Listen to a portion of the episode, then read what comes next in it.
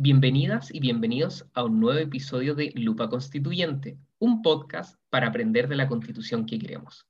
Por acá les habla Fabián Santibáñez y hoy me acompaña la candidata por el Distrito 13, Valeria Villegas, abogada y magíster en Gobierno y Gerencia Pública. Actualmente es contralora de la Universidad Academia de Humanismo Cristiano, también fue abogada de Miniduc y es militante del Partido Radical. Bienvenida Valeria, ¿cómo estás? Hola Fabián, súper bien. Muchas gracias por la invitación. La quiero aprovechar al máximo para que todas las personas del distrito me puedan conocer, conozcan mi trabajo y se genere esta relación virtuosa que uno necesita generar con el electorado de confianza y, eh, y responsabilidad también en el ejercicio de esta función. Súper. Gracias a ti, Valeria, realmente por, por estar acá y también por, por, las ganas y por ese empuje de, de crear una nueva constitución. Oye, ya que nombraste el distrito, ¿por qué este distrito? ¿Por qué el distrito 13? ¿Qué te trajo acá? No sé si tú eres de acá, creciste acá en el distrito. ¿Qué te une a este distrito y por qué los electores de este distrito dirían, no, no, sabes que ella es la, la persona más cercana a nosotros, a, a este distrito? Mira, me unen varias cosas al distrito, la verdad. La primera de ellas es el trabajo eh, jurídico que yo realizo a través de mi, del ejercicio eh, profesional, eh, que está ligada también a un trabajo social que, que, yo he hecho toda mi vida, desde, desde la infancia, bueno, no, no la infancia, pero desde la juventud. Desde ya los 14 años en adelante, siempre tuve muy presente el trabajo social y el trabajo cultural y eso me acercó eh, muchísimo eh, al distrito, el mundo de la cultura y el mundo del trabajo social, principalmente a través de la entrega de eh, asesorías a distintas mujeres, principalmente en temas de violencia intrafamiliar, de protección a menores. Y bueno, tengo algunos primos ahí de la familia Silva eh, así que les mando un saludo también eh, ahí a mis primos que son del sector de lo valledor. Así es que un abrazo también eh, afectuoso. Qué bien, qué bien. Yo creo que eres la primera candidata que escuchamos que manda, que manda saludos a sus familiares o amigas. Pero por supuesto, imagínate. nos sentimos ya como un podcast bastante escuchado, así que muy bien. Oye, em, y, ya que hablas de, ah, tocaste el tema mujeres, tocaste el tema infancia, una, uno de los, grandes, de, los grandes temas va a ser la familia y cómo se construye la familia y la mención que, que, la, que se hace en la Constitución a la familia, pero más allá eh, son los efectos de esto, y, y, yo te, y me gustaría preguntarte por tu posición respecto a los efectos, porque más allá de cómo se redacta, ¿no? lo importante son los efectos que tienen la vida normal de las personas. Y aquí voy con esto, que si se redacta de una u otra forma, quizás se va a poder permitir o no el aborto libre hasta los tres meses. Entonces, ahí es si tú estarías de acuerdo o no con el aborto libre. Y lo otro sería también con el tema del matrimonio igualitario, que según, según cómo se redacte, va a haber un matrimonio igualitario y eso también va a permitir a, estas a las personas de, del mismo sexo casarse y obviamente tener los mismos derechos de cualquier matrimonio heterosexual, que básicamente tiene que ver con adoptar hijos, que es uno de, los, de los principales temas. Y, entonces ahí te dejo la pregunta de cuál es tu postura respecto a estos temas grandes y, y también a otro tema de familia, no sé que tú encuentres también relevante en esto. Sí, yo tengo una postura bien clara al respecto y sin titubeos. Yo estoy a favor del aborto libre, estoy a favor de la autonomía corporal y la autodeterminación también y, la, y, la, identidad sexual de todas las personas, porque siento que siempre el elemento unificador de toda política o de toda definición también política son los derechos humanos y la igualdad que debe primar eh, eh, en, en todas las personas. Y lo que vemos principalmente es lo que tú me planteas en, en, en, los distintos tipos de familia ¿no? que hoy existen y la concepción que hoy existe a nivel constitucional de la familia, que es una concepción que no incorpora, por ejemplo, todos estos tipos de familia eh, que tú has planteado, ¿no? Eh, monoparentales, eh, donde de repente es eh, también donde en el mundo donde yo más me desarrollo, que son eh, principalmente mujeres jefas de hogar que deben salir adelante solas, entre otros tipos de familia. ¿Ya? Entonces creo que a nivel constitucional sería importante eh, resignificar eh, el concepto que se tiene de familia, eh, sacar aquellos elementos que tienden más bien a calificar la vida de las personas con estos sesgos que algunos me disculparán, pero propios del judeocristianismo, donde, donde además se incorporan ahí eh, eh, formas culturales también de vivir en familia.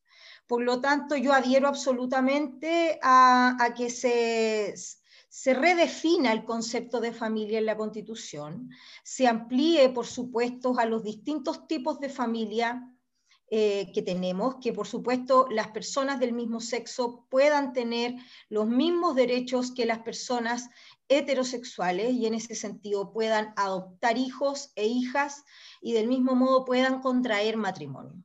Eh, me parece muy violento que las heterosexuales, yo me defino como eh, heterosexual, eh, que nosotras, en, mi caso como mujer, podamos decidir casarnos o no y otros compañeros u otras compañeras nuestras no puedan acceder a ese derecho. Eh, tengo amigas y amigos de, estas trincheras que serían excelentes padres y que podrían brindar hogares robustecidos de amor y de protección a una infinidad de menores que lo necesitan en nuestro país. Y creo que hay que dejar a un lado los sesgos ideológicos eh, y culturales y hay que ampliarse a esta diversidad de familias eh, con este elemento unificador para mí que es siempre sobre eh, los derechos humanos. Y por cierto, también incorporar dentro de esa misma línea los derechos sexuales y reproductivos. En, un momento también nombraba de, eh, el rol de, de, la mujer y también creo por ahí leí en tu biografía que te considera o te defines feminista. Yendo a ese punto, ¿cómo, cómo una constitución más allá de obviamente lo que uno entiende con decir, bueno, hombres, mujeres, somos iguales ante la ley, bla, bla, bla, pero, pero. ¿cómo, ¿cómo se podría expresar el feminismo en la constitución? Más allá de lo, que, de, de, lo, de lo más simple y obvio que son que hombre y mujer son iguales. Claro. Sí, yo creo que es muy importante lo que tú planteas, Fabián, en cuanto a cómo se materializa este enfoque. Y, eso es súper importante porque nosotros vemos eh, cómo hay determinadas estructuras del Estado que impiden avanzar en equidad, que impiden avanzar en equidad de derechos. Y eso no tiene solamente que ver, por ejemplo, con eh, una de las eh, primeras acciones afirmativas que fue la incorporación de un lenguaje inclusivo, ¿no? Eh, considerando que el lenguaje construye realidad y que ya el hecho de ser las mujeres incorporadas, o bien aquellos que no, que no se definen con un sexo determinado, por ejemplo los queer, eh, también no se sentían tampoco representados cuando se hablaba de un sexo o del otro sexo. Eh, por lo tanto, creo que em, que hay que avanzar hacia un enfoque más sistémico de lo que dice relación con la equidad de derecho. Por ejemplo, en la educación. Eh, las mujeres estamos siempre en la primera línea de la educación con este currículum oculto, con el currículum de la educación sexista donde tenemos que rendir y aprender de una determinada forma, donde tenemos que en algunas carreras también masculinizarnos para ser competitivas, eh, y asimismo también cumplir con una serie de prerequisitos para acceder también a determinados puestos de poder. Y eso tiene para, que ver... para entender, disculpa que te interrumpa, para entender bien el concepto, esto tiene que ver un poco con lo que uno ve normalmente que, que sobre todo eh, algunos profesores o en algún tipo de colegios que dicen, no, las niñitas son más buenas para literatura y los niñitos son más buenos para, para matemática y finalmente, ¿qué termina pasando? Que, que, más niños entran a ingeniería y más niñas pueden entrar a, a carreras más humanistas, pero, pero finalmente cuando uno, ve el desempeño, son desempeños sumamente parecidos, y, pero tiene que ver más con la formación. ¿Y esto podría quedar de alguna forma en la Constitución? Por ejemplo, si nosotros estableciéramos cuando esperemos que establezcamos el derecho a la educación y no esta libertad, sino el derecho a la educación, esto a través también de definir un Estado eh, social y democrático de derecho, primero como piedra angular para efectos de empezar ahí un entramado de derechos sociales donde incorporemos el derecho a la educación, debe señalarse, por cierto, una educación no sexista, una educación no, como dices tú, estereotipada, donde la mujer está asociada a lo femenino, que es un estereotipo, eh, digamos, que, tiene que ver con los colores, que tiene que ver con una asociación de gustos o de eventuales carreras. Eh, y, eso también está marcado también por el sistema neoliberal que nos rige que también ha puesto eh, a la sociedad en esta, en esta posición cultural de, como de determinismo no biológico. Eres mujer y eres femenina y te gustan tales carreras. Eh, a mí, por ejemplo, lo veo, lo, yo lo llevo a mi caso particular, siempre me gustó la política. Siempre desde chica, desde el colegio, que fui presidenta del colegio, luego presidenta de la Federación de Estudiantes de mi universidad, y siempre era un, un escenario masculino, y yo tenía que eh, mi liderazgo masculinizarlo para hacerme respetar, y siempre, eh, y siempre mi vida privada era un tema a la hora de, eh, de evaluar mis, mis reales habilidades para acceder o no a una posición de poder político. Y a eso me refiero yo de la importancia de incorporar los derechos sexuales con distinción de los derechos reproductivos. Eh, me acuerdo ahora casos crudísimos que vimos eh, respecto de violencia contra la mujer. ¿Te acuerdas el caso de Nabila Rifo? Sí, totalmente. Donde ella, imagínate cuando ella, eh, todo lo que vivió, todos los vejámenes físicos que ella de, la que ella fue víctima y se cuestionaba cómo era su vida sexual. Eh, su vida sexual estuvo en, estuvo en la palestra pública y de algunos matinales de televisión. Sí, sí, sí recuerdo hay algunos matinales. Claro, claro. Panelistas si tú tuvieras, desatinado y sin, sin ética. Así es. Si tú tuvieras regulaciones de esa naturaleza, con acciones especiales de protección, por ejemplo, estas víctimas podrían accionar y podríamos ir regulando la esfera de sus derechos de la intimidad sexual. Dale, no, se, entiende sumamente bien el punto. Hace un momento nombrabas esto del, de, que todo esto se engloba también con el sistema neoliberal. Y, yendo como a, la raíz del sistema, del sistema neoliberal que está también en el en la constitución es el tema de la propiedad privada. Y obviamente hay sectores más, más, ligados a la derecha, quizás a la extrema derecha, que les preocupa mucho el tema de la propiedad privada y que se pueda acabar la propiedad privada. O hay sectores más de, de izquierda, o quizás extrema izquierda que quizás lo quieren de verdad, o y sectores de, en el debate salido de centro izquierda que dicen, no, mira, en una constitución de otros países se habla de que la propiedad privada tiene un fin social o que la propiedad privada tiene que tener cierto atajo. Entonces, ¿cuál es tu postura frente al tema de la propiedad privada y cómo ésta se debería expresar en la Constitución? Mira, yo, yo no comparto que en nuestra Constitución eh, no exista una, eh, una, una protección absoluta del derecho de propiedad. De hecho, eh, nosotros tenemos una gran regulación del derecho a la propiedad, incluso incorporando eh, algunos eh, elementos del derecho de la propiedad propios del dominio, como es el uso, el goce y la disposición. Así que la verdad es que nosotros tenemos una regulación bastante robusta y, y, yo creo que también estas discusiones que se dan en la prensa, principalmente o bien en el mundo político, como de, esta, de este antagonismo que existe de la propiedad privada, la libertad de las personas versus la igualdad. Eh, la verdad es que me parece más un discurso utilitarista eh, que fue utilizado más bien como campaña publicitaria para que no aprobara, para, que no la gente no estuviera a favor de aprobar la construcción de una nueva constitución, porque la verdad es que eh, en lo que a mí respecta, yo estoy a favor del derecho de propiedad.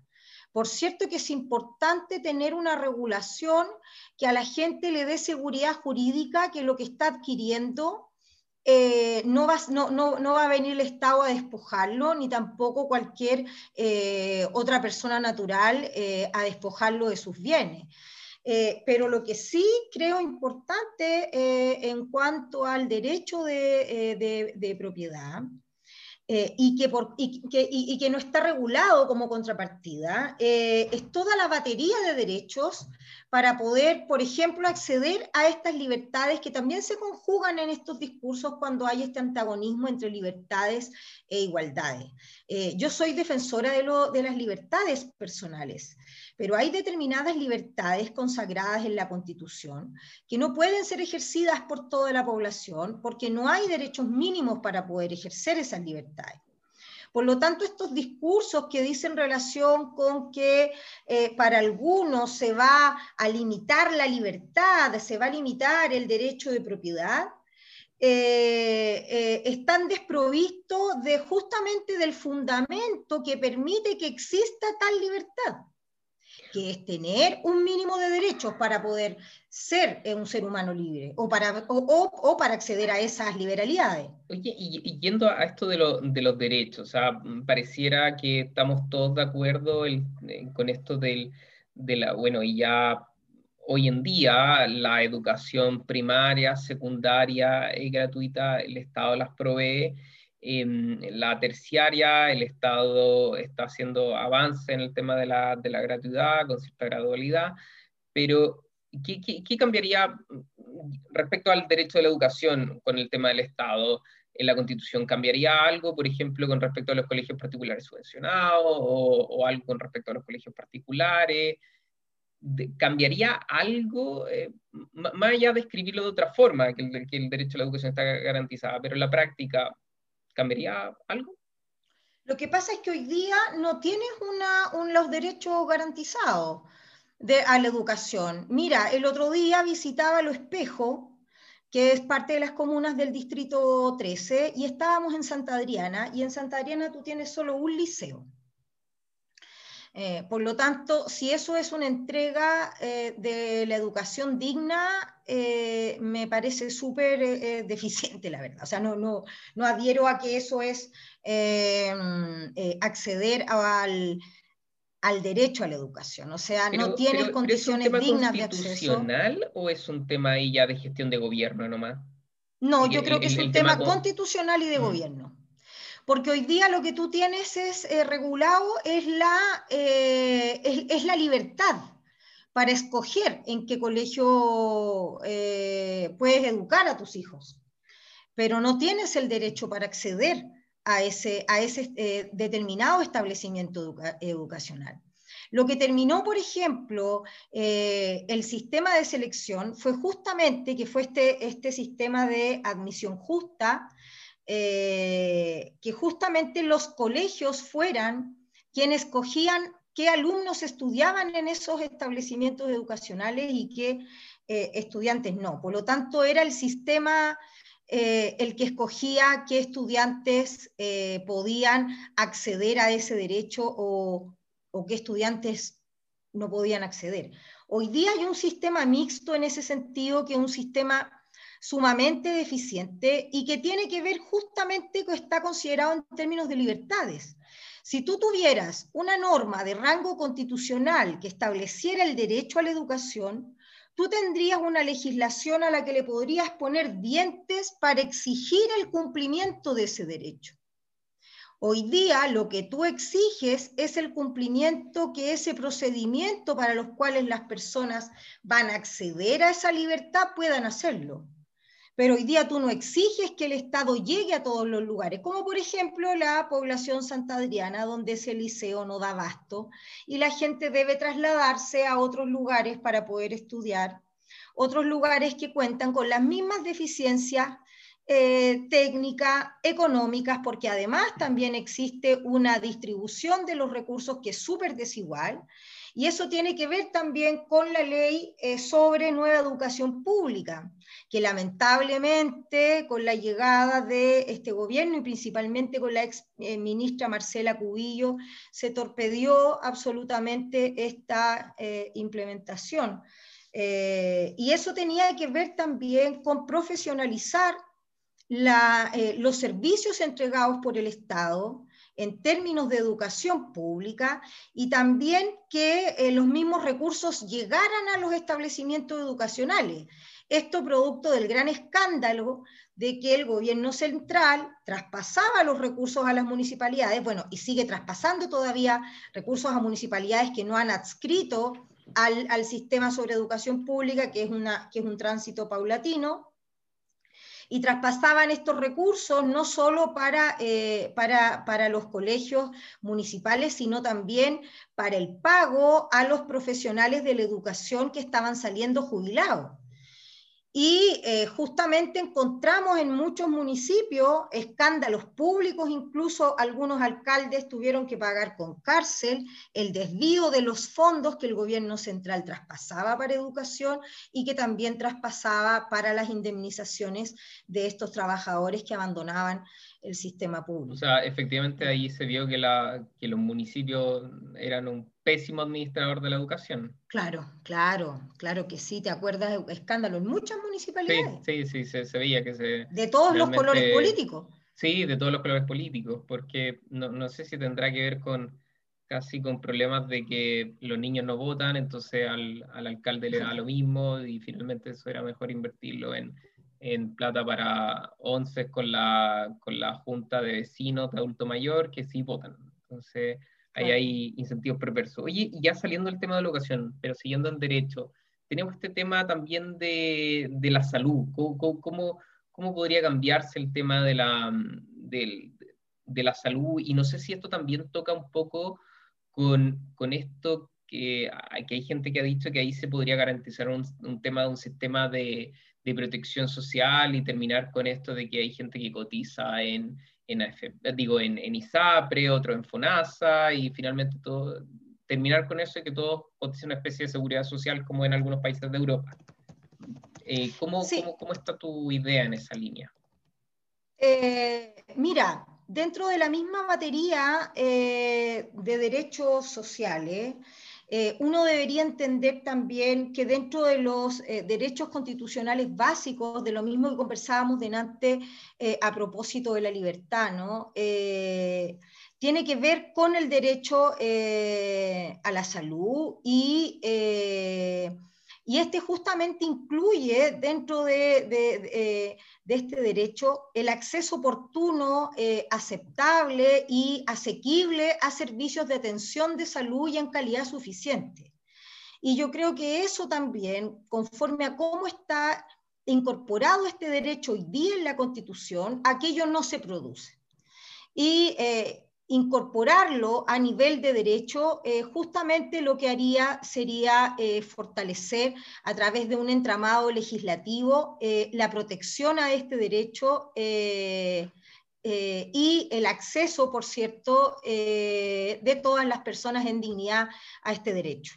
Yo no soy tan partidaria de, si bien considero que está entrelazado, de entrelazarlo con un sistema previsional y de esto entrelazarlo también con la discusión previsional en torno a la AFP o bien establecer un sistema, eh, un sistema de reparto eh, o bien de cuentas nacionales. Eh, yo soy más bien partidaria de, de establecer una discusión diferenciada en este sentido y incorporar dentro del sistema de previsión social a otro derecho como es el derecho eh, del trabajo y más bien establecer ahí una batería de derechos laborales asociados a los derechos eh, propios de la previsión social, dejando fuera de, las, de esa regulación el derecho a la salud. ahí, me, cuando tú hablas de, del derecho al trabajo, ¿cómo se podría tener derecho al trabajo? ¿En, qué sentido? ¿Sería como yo estoy cesante y, y alguien obligatoriamente me tiene que, contratar o, me tienen que dar un seguro de santía por todo el periodo que yo no encuentre trabajo? ¿Cómo se expresaría ese, derecho al trabajo? Mira, primero, eh, también regulando a nivel constitucional la protección también de los derechos laborales y, eh, y principalmente, por ejemplo, negociación colectiva. Nosotros tenemos hoy día, por ejemplo, eh, los derechos laborales de los trabajadores de arte y espectáculo, que se encuentran regulados hoy día a nivel de articulado en el Código del Trabajo, pero estos derechos no encuentran eh, ninguna protección eh, más allá de los propios eh, tribunales ordinarios de justicia en esta materia. Y, lo, señalo así porque, por ejemplo, los derechos de los trabajadores de arte y espectáculo, si bien se entrelazan con el derecho al trabajo, también se entrelaza con los derechos culturales que tampoco son derechos que están incorporados hoy día eh, a nivel constitucional.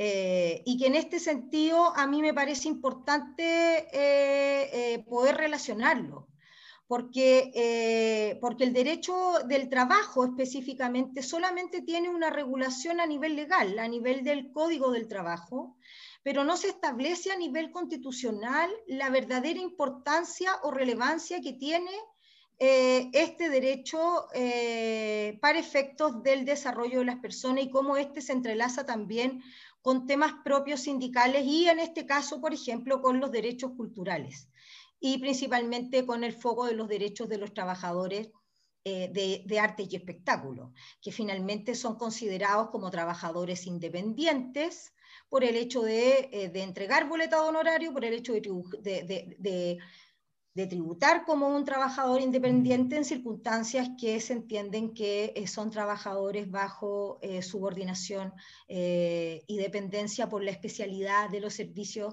que, prestan. Por lo tanto, creo que, el, establecimiento de este derecho, o sea, a, nivel de derecho, generaría también un entramado legislativo que fuera, que permitiera accionar en, pos de esta protección. Y, yendo ya a uno de estos, de estos de este nuevo derecho que, se dice que debería, se debería incluir en la Constitución, que, es la vivienda, que efectivamente cada día es un problema más grande para todas las personas, siendo que somos un país que crece en ingresos, pero es hoy en día tener una casa propia y un departamento propio súper privativo, ni siquiera solamente para la clase, llamémoslo así, como o, personas de escasos recursos o clase más baja, sino que para la tradicional clase media hoy en día comprar una casa en lo que sería Santiago es brutalmente privativo y no se puede.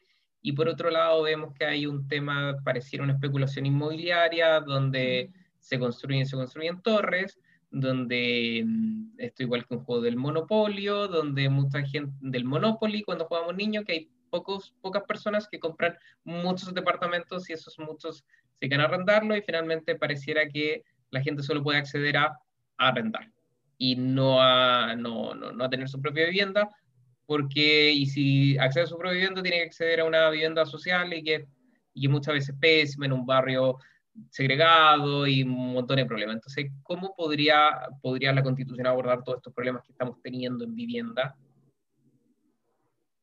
Mira, yo creo que, eh, que el problema de la vivienda no es un problema que solamente se agote pensando en, en cómo abordar las problemáticas de los chilenos y de las chilenas en términos de vivienda como tú lo planteas, sino que también es multisectorial.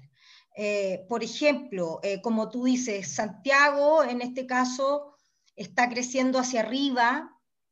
Eh, tienes hoy día, en, bueno, fuera del, fuera del, del, distrito, porque en, el distrito no hay tantos edificios con excepción de San Miguel, pero tienes, por ejemplo, en Estación Central unos guetos verticales que, que, la verdad es que las personas pueden acceder, por ejemplo, a, a, poder comprar un departamento de esa, de esa naturaleza o poder arrendar un departamento de esa naturaleza, pero cuáles son las condiciones eh, en las que viven las personas en, eh, en, esos departamentos, no solo por el metraje que estos tienen, sino también lo que significa eh, salir diariamente de, esto, de estos edificios para dirigirse a, su, a sus trabajos. O sea, imagínate lo que significa compartir un ascensor con más de 20 vecinos que también salen a la misma hora que tú y están todos en, la, en los mismos horarios peak por lo tanto, no hay un desarrollo eh, inmobiliario eh, que tenga alguna coherencia con el desarrollo de la ciudad y que esto sea además un desarrollo sostenible, que incorpore también medidas medioambientales, que incorpore medidas también eh, eh, ciudadanas, que incorporen, por ejemplo, a la ciudadanía en este crecimiento eh, demográfico, que incorporen, por ejemplo, en el mundo barrial la discusión de, de, cómo que, de cómo la comuna quiere crecer, cómo pretende crecer, cómo se prepara para recibir nuevos habitantes. Uno ha visto cuando va por, por la ruta 78, una cantidad de casas que se han ido, que se han ido eh, construyendo a las afueras, en los extramuros de la ciudad, donde no tienes eh, eh, centros de salud cercanos, donde no tienes registro civil, donde no tienes locomoción para que la gente salga a sus trabajos o bien a ver a sus familias, donde tampoco tienes carabineros cerca, no tienes paz ciudadana cerca. Entonces hay una distribución tan desigual que tiene que ver mucho con, eh, con el dinero que tienes o no para acceder eh, a un determinado lugar. Entonces, mientras menos lucas tienes, para, mientras menos plata tienes para acceder a, a un determinado sector, menos calidad de vida eh, vas a tener. Eh, y eso eh, lamentablemente hoy día es directamente proporcional porque lo dicen los hechos, uno lo ve. Eh, no es que uno lo invente, sino que uno lo ve, lo ve en la calle, ves también como la misma vida de, bueno, de, estos mismos créditos hipotecarios, de estos mismos arriendos, han hecho caer en la, en la misma gente en en la indigencia.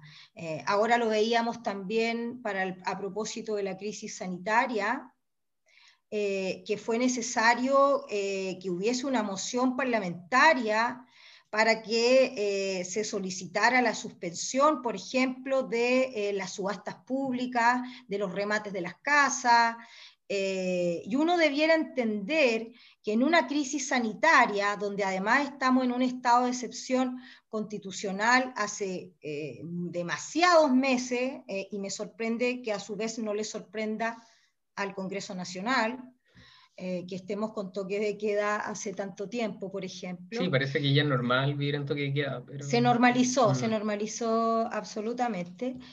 Que ahí, por ejemplo, tuvieran que pedir la suspensión de estos remates, la suspensión de... Entonces, Creo que el tema de la vivienda, para responder tu pregunta en cuanto a una consagración constitucional, eh, debe tener algún, eh, algún enfoque eh, que debe permear a otros derechos o bien a otras legislaciones para efectos de que la gente pueda acceder en condiciones dignas a la vivienda. Y, también en, en términos impositivos, quien puedan pagar más, tienen que pagar más.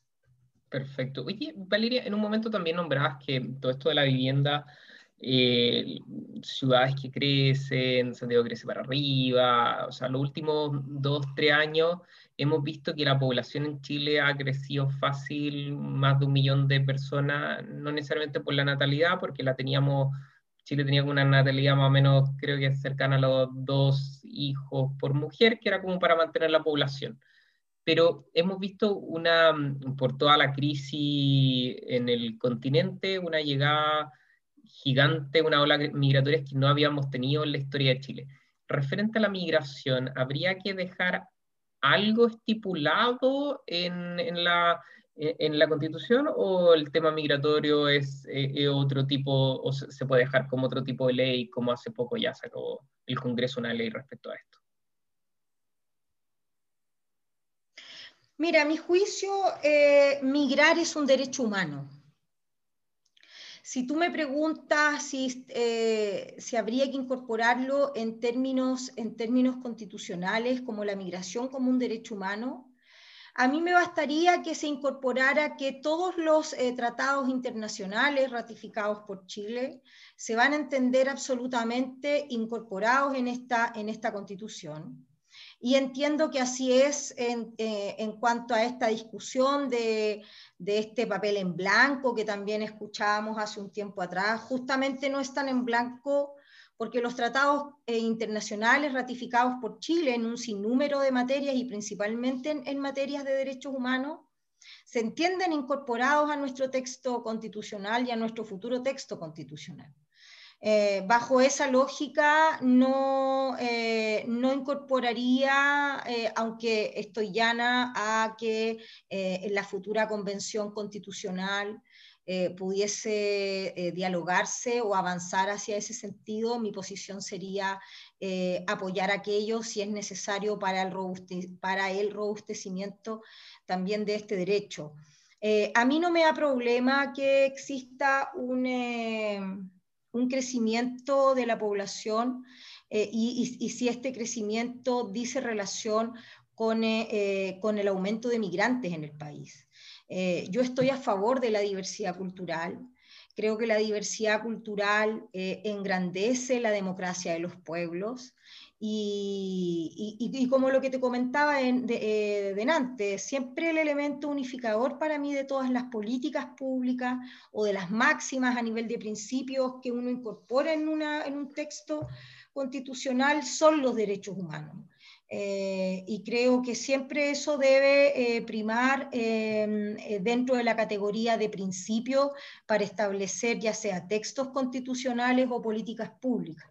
Valeria, en, ese sentido, como para que, para que quede bien, bien claro al auditorio, entonces tú eres como de una, de, una política de puertas abiertas totales con el tema de la migración, o sea, como entre todos. Es un derecho humano, pueden venir todo el que quiera. Tú dices como John Lennon, imagina un mundo sin fronteras. Más o menos algo así. No, no, no, no, creo que no. Eh, que es importante la regulación y eso no dice relación con no estar a favor de que emigrar es un derecho humano. Creo que es importante siempre para la seguridad jurídica de todas las partes, de los estados partes de este tratado, así como de los, que, de los migrantes, como de, como los ciudadanos eh, chilenos, que los derechos se encuentren regulados tanto como las facultades como las obligaciones que impone este derecho. Eh, por lo tanto, creo que siempre debe existir una regulación, una bajada, una bajada clara a nivel legislativo de qué es lo que se va a entender por este derecho eh, y por ello es que me encuentro abierta a tener esta conversación en la Convención Constitucional en miras de verificar cómo podría aquello ser establecido a nivel legislativo, siempre a través de un procedimiento claro, transparente y participativo que dé certeza jurídica no solo a los ciudadanos chilenos, sino también a los extranjeros que deciden vivir en nuestro país. Perfecto. Oye, y ya que hablabas de todo este crecimiento de la población, finalmente el crecimiento de, la población ha llevado a que, a que cada día existan menos áreas de protección natural, el ser humano, obviamente, mientras más crece, más espacio ocupa y ese espacio que ocupa se le quita la naturaleza. Eh, ¿Cómo, cómo, cómo podemos proteger el medio ambiente frente a esta superpoblación mundial que cada día crece y crece? El ser humano cada día, mientras más rico, más recursos consume. Eh, ya la constitución de hoy decía que uno estaba, que todos teníamos el derecho a, creo que era como a crecer en un, un, ambiente libre de contaminación, pero, pero finalmente eso es un poco letra muerta son muchos los casos conocidos de contaminación, de plantas termoeléctricas que contaminan, etcétera, etcétera. Entonces, ¿qué, tendría que tener la Constitución para no tener una frase tan bonita como esa, pero que no fuera letra muerta? Mira, yo establecería, eh, por ejemplo, eh, acciones destinadas eh, y, acciones que estén contempladas en la Constitución destinadas a establecer responsabilidades a quienes, por ejemplo, contravengan el, medio ambiente y en ese sentido yo avanzaría a una justicia ambiental efectiva. Eh, como tú dices, bueno, la nueva constitución debe poner en el centro el respeto y el cuidado del medio ambiente y darle al Estado un rol primordial en la prevención y, protección de los ecosistemas y asegurar las bases fundamentales que, eh, que, una justicia ambiental efectiva pueda dar en este sentido, fijando responsabilidad civil, administrativa y penal de las empresas y personas eh, que causen daño eh, ambiental. Eh, o sea, no es posible que no se castigue con cárcel a los que destruyen un glaciar, a los que vierten hidrocarburos en playas y bahías, a los que talan indiscriminadamente bosques nativos, a los que cazan especies protegidas, a los que contaminan el aire que respiramos, o a aquellos que falsean o incumplen estudios de impacto ambiental, eh, o peor aún, aquellos que eluden los sistemas de protección. Por lo tanto, yo avanzaría hacia la esfera de poder establecer eh, una justicia ambiental efectiva a nivel constitucional que establezca eh, acciones de protección en ese sentido, estableciendo las eventuales responsabilidades que pueden ser ejercidas tanto civil, administrativa, eh, como penal. Ahora, también yo adhiero a que, eh, por ejemplo, en tema de los recursos eh, estratégicos, al menos se, se incorpore una participación estatal en, en, cómo en cómo se trabaja con los recursos estratégicos. Y, ¿Eso sería, por ejemplo, con el litio? Que, Por ejemplo, que, se creara una empresa nacional del litio, una especie como de Codelco, pero con, el litio, una cosa así. es, así es, pues, eh, y creo que habría que avanzar hacia primero establecer una participación eh, en esta empresa y posteriormente una, eh, una nacionalización. Perfecto, perfecto. Oye, y, mm, y, y ya, ya ya yendo como cerrando un poquito, yendo hacia el cierre, ¿hay algún otro tema que no hemos tocado que tú dices, no, sabes que esto sí tiene que quedar en la Constitución, sí o sí, no se nos vaya a olvidar? ¿Cuál es tu caballito de batalla? Tú dices, esto va seguro en la Constitución.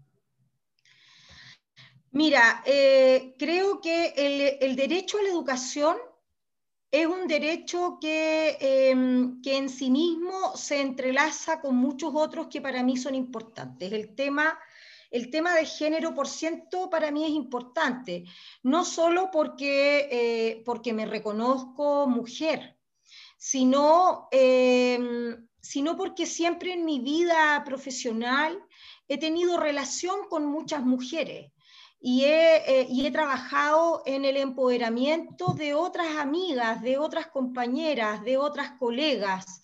Eh, por lo tanto, creo que eh, una educación, como lo conversábamos delante, precisando que esta sea una educación no sexista, permitiría, por ejemplo, la incorporación de aquello junto con los derechos sexuales y reproductivos. Pero también me, me, parece importante, Fabián, eh, ya que estamos cerrando y que es un tema que no hemos tratado, pero a mí me parece muy importante el reconocimiento de un Estado plurinacional e intercultural. Eh, creo que hoy día, en este momento eh, histórico de, de donde estamos también reflexionando en nuestra forma de coexistencia colectiva y con este principio del buen vivir que nos ha brindado la cosmovisión de los pueblos de los pueblos indígenas que se aplica mucho también al tema medioambiental y, del, respeto de eh, medioambiental. Eh, creo que es importante avanzar hacia el reconocimiento constitucional de un Estado plurinacional e eh, intercultural. Valeria, te, puedo interrumpir ahí para, para, entender bien. En la práctica, ¿qué significa eso es la práctica, porque más allá de decir, bueno, somos un Estado plurinacional, o podemos decir, reconocemos mucho nuestros pueblos indígenas, todos tenemos sangre indígena, o por lo menos la, la, la gran mayoría tenemos, eh, pero, pero, ¿qué significa eso en la práctica? Que vamos a tener como, mm, no sé, estoy inventando cosas, como Estados Unidos, que tiene reservas indígenas, donde en el fondo ah, en esos lugares tiene exenciones tributarias o otro tipo de cosas, o quizás como en España, que tiene las comunidades autónomas y donde de hecho las mismas comunidades autónomas tienen sus propias policías, su propio parlamento, o sea, finalmente como bastante federal en algunas cosas. ¿Cómo, se expresa más allá de en el primer texto de decir, somos un Estado plurinacional? Que eh, nuevamente una declaración de buenas intenciones. Claro, en el texto constitucional no, no, se encuentra incorporada la plurinacionalidad ¿ah? ni la intercul culturalidad. Por lo tanto, si uno lo incorporara en el texto constitucional, no podría quedar eh, meramente en buenas intenciones, porque justamente el rango que te da la incorporación de, establecer un Estado plurinacional e intercultural significa justamente la exigencia de generar un entramado jurídico y legislativo que vaya a materializar esta plurinacionalidad, como tú dices. O sea, se podría crear una nación dentro de, o sea, dentro de Chile podría haber otra nación mapuche. Yo no lo vería, no lo, no lo señalaría de, de esa manera eh, absolutamente para no entrar en el concepto específico de lo que se entiende por Estado-Nación mapuche. Eh, para, quiero ir eh, principalmente a cómo uno podría materializarlo en base a lo que tú planteabas hace... Mm, eh, hace, hace, un momento. Eh, en España, por cierto, tenemos algunos, y las primeras naciones nos dan ejemplos de cómo se fue implementando esta interculturalidad, eh, este nuevo paradigma, ¿no? que es la relación del Estado con los pueblos indígenas en respeto de su cultura y de esta cosmovisión. Y tenemos ejemplos, por ejemplo, de Nueva Zelanda, de Australia, donde hay ejemplos legislativos de cómo eh, en una serie de materias estatales se fue legislando de una manera paralela, eh, eh, principalmente em, en materias que tenían que ver con tierras indígenas o bien em, determinados proyectos, por ejemplo, de sostenibilidad ambiental, donde existe una participación tanto del Estado como de, eh, como de los pueblos eh, originarios. Por lo tanto, eh, yo creo, Fabián, que no hay que tener miedo a este nuevo cambio de paradigma que evidentemente con la incorporación de un Estado plurinacional e intercultural va a generar un entramado jurídico que vaya a, en algunas materias, por supuesto, a tener alguna legislación especial. O sea, tenemos, una, tenemos legislación especial para el mundo de las Fuerzas Armadas, de orden y seguridad, y nos vamos a cuestionar que existe una legislación especial o especialísima para las primeras naciones, para los pueblos originarios. Eh, ¿Por qué podemos establecer una distinción a quienes ejercen una función en específica en el, Estado, como es por ejemplo, las Fuerzas Armadas de Orden y Seguridad, y no podemos, por ejemplo, avanzar hacia el reconocimiento y hacia el desarrollo del principio del buen vivir. Eh, por lo tanto, yo eh, adhiero, eh, Fabián, a la consagración de un Estado plurinacional e intercultural, a una consulta libre, previa e informada de carácter vinculante y a una participación efectiva de los pueblos indígenas a través de sus instituciones representativas en una serie de materias que sean necesarias de una, de una consagración constitucional, así como también el establecimiento de escaños reservados en los distintos niveles organizativos. Mire, yo lo veo también en el ámbito de los derechos de la mujer y cómo nosotras venimos avanzando en esto y hay un concepto en género que se llama la interseccionalidad y tiene que ver cuando en una misma persona existen eh, varias, em, varias eh, eh, calidades o condiciones que la hacen ser una persona más vulnerable. Y dentro de ellas, por ejemplo, se encuentra ser mujer y ser una, y ser una mujer además indígena. Y ahí opera este concepto de la interseccionalidad, por lo tanto, eh, este, este, reconocimiento de la libre determinación de los pueblos eh, indígenas, eh, descentralizando y desconcentrando también el poder político, va a favorecer también a este tipo de discriminaciones que se concentran en una sola persona, como por ejemplo es este concepto de la interseccionalidad. Muchas gracias, Valeria. Antes ya de, de dar las palabras al cierre, y esta es una pregunta que, mm, que Lupa Constituyente tiene a todos sus, candidatos, candidatas, que es una pregunta diferente como para distendernos un poco. ¿Qué, ¿Qué, le podría recomendar a los oyentes, ya sea alguna serie que estén dando alguna de estas plataformas, ya sea Netflix, Amazon, lo que sea, o algún libro, o ambos, o lo que tú quieras recomendar, no necesariamente tiene que ser algo serio, puede ser algo serio, algo entretenido, lo que tú creas que puede ser interesante para, o lo que tú estés viendo también. Mira, yo soy súper buena para ver series. ¿ah? Quiero contarle a toda la gente del distrito, así que cuando nos encontremos en la calle o en asesoría jurídica, eh, les puedo dar datos de distintos géneros, porque me gusta, me gusta toda la serie. Yo hoy día, pensando en, lo que estoy viviendo también y cómo las mujeres en este proceso tenemos que sobrevivir a, la candidatura, eh, la verdad es que yo volví a House of Cards. Ah, muy bueno. Volví, a, House of Cards, que ya había decir que eres una Claire Underwood? Eh, no, no estoy dispuesta a hacer tantas cosas como Claire tengo una ética y un honor público mayor, pero, eh, pero, bueno, pero sí uno de repente eh, aprende a, mm, a saber eh, moverse un poco mejor por estas aguas que de repente no siempre son tan fraternas, tan solidarias. Pero ¿sabes qué le puedo recomendar? Sí, eh, una que ya, bueno, ya la terminamos de ver y que es de ciencia ficción, que se llama The Expense. Ah, no la, y esa, he visto. ¿Cómo es? es? Esa se las puedo recomendar. Mira, es de ciencia ficción y la verdad es que en esta también es un poco política, pero tiene que ver con que ya colonizamos otros lugares del planeta y de hecho los, eh, los terrícolas, de hecho estamos viviendo ya en la Luna, eh, también están los oriundos de Marte, también están los que son propios del cinturón de Orión. Interesante, interesante. y ahí se hace un entramado, un entramado de ciencia ficción, de entre, bueno, también hay un poco de, em, de tratar de sobrevivir una especie por sobre la otra especie. Así es que es bien entretenido esta, esta serie ¿Cómo se de, ciencia ficción.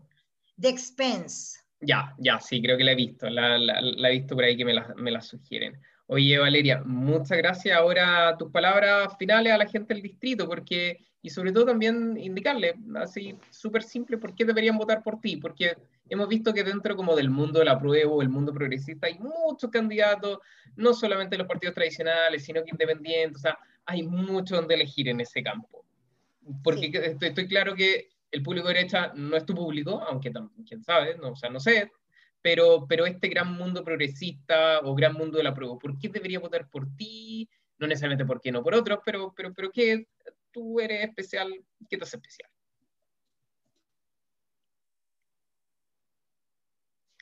Bien, eh, ¿estamos con conexión? ¿Sí o no? Sí, sí, sí, yo te estoy escuchando perfecto. perfecto. Súper. Bueno, invitar a la gente del distrito a, mm, votar por mí, porque eh, no soy una mujer del mundo de la farándula, no soy una mujer conocida en el mundo del espectáculo, pero soy una mujer conocida en el mundo social eh, por tener un trabajo constante y metódico eh, en el mundo de la justicia, de acercar a la justicia, a la ciudadanía. Eh, realizo desde siempre labores ad honorem y es mi forma de contribuir porque creo también en los proyectos colectivos y porque creo eh, que siempre una persona tiene algo que aportar a la sociedad. Y por eso eh, me decidí a participar de este proyecto, porque como te comentaba Fabián, hoy día está en juego nuestra forma de coexistencia colectiva y creo que quienes integremos la Convención Constitucional tenemos que ser personas valientes, consecuentes y principalmente que tengamos un profundo arraigo eh, social eh, y, del mundo de los derechos y del, y del haber participado del acercamiento de los derechos a la ciudadanía. Eh, y principalmente tener una labor intachable en cuanto a la política, al ejercicio de los cargos que, eh, se han ejercido, eh, al trabajo también en el mundo público, y creo que eso es lo que la ciudadanía hoy día demanda de nosotros, poder confiar también en que vamos a hacer la pega, en que cuando venga el control social, ese control social va a venir amparado de trabajo de todos aquellos salgamos electos. Por lo tanto, yo invito a la gente a confiar en un trabajo que ha sido constante y perseverante durante años, eh, a no dejarse llevar por las caras televisivas, eh, sino de permitirnos a quienes nos hemos ido preparando para este camino y que somos mujeres jóvenes y convencidas que el trabajo colaborativo nos va a, llegar a tener un, nos va a llevar a tener un país justo, democrático y más inclusivo. Así que muchas gracias Fabián por el espacio. Muchas gracias Valeria y muchas gracias a nuestros auditores por quienes están en su casa o en algún lado escuchando este podcast. Muchas gracias por habernos escuchado en Lupa Constituyente. Hoy estuvimos con Valeria Villegas, candidata del Distrito 13 nos vemos en el próximo podcast de Lupa Constituyente con más invitados y nuevos temas.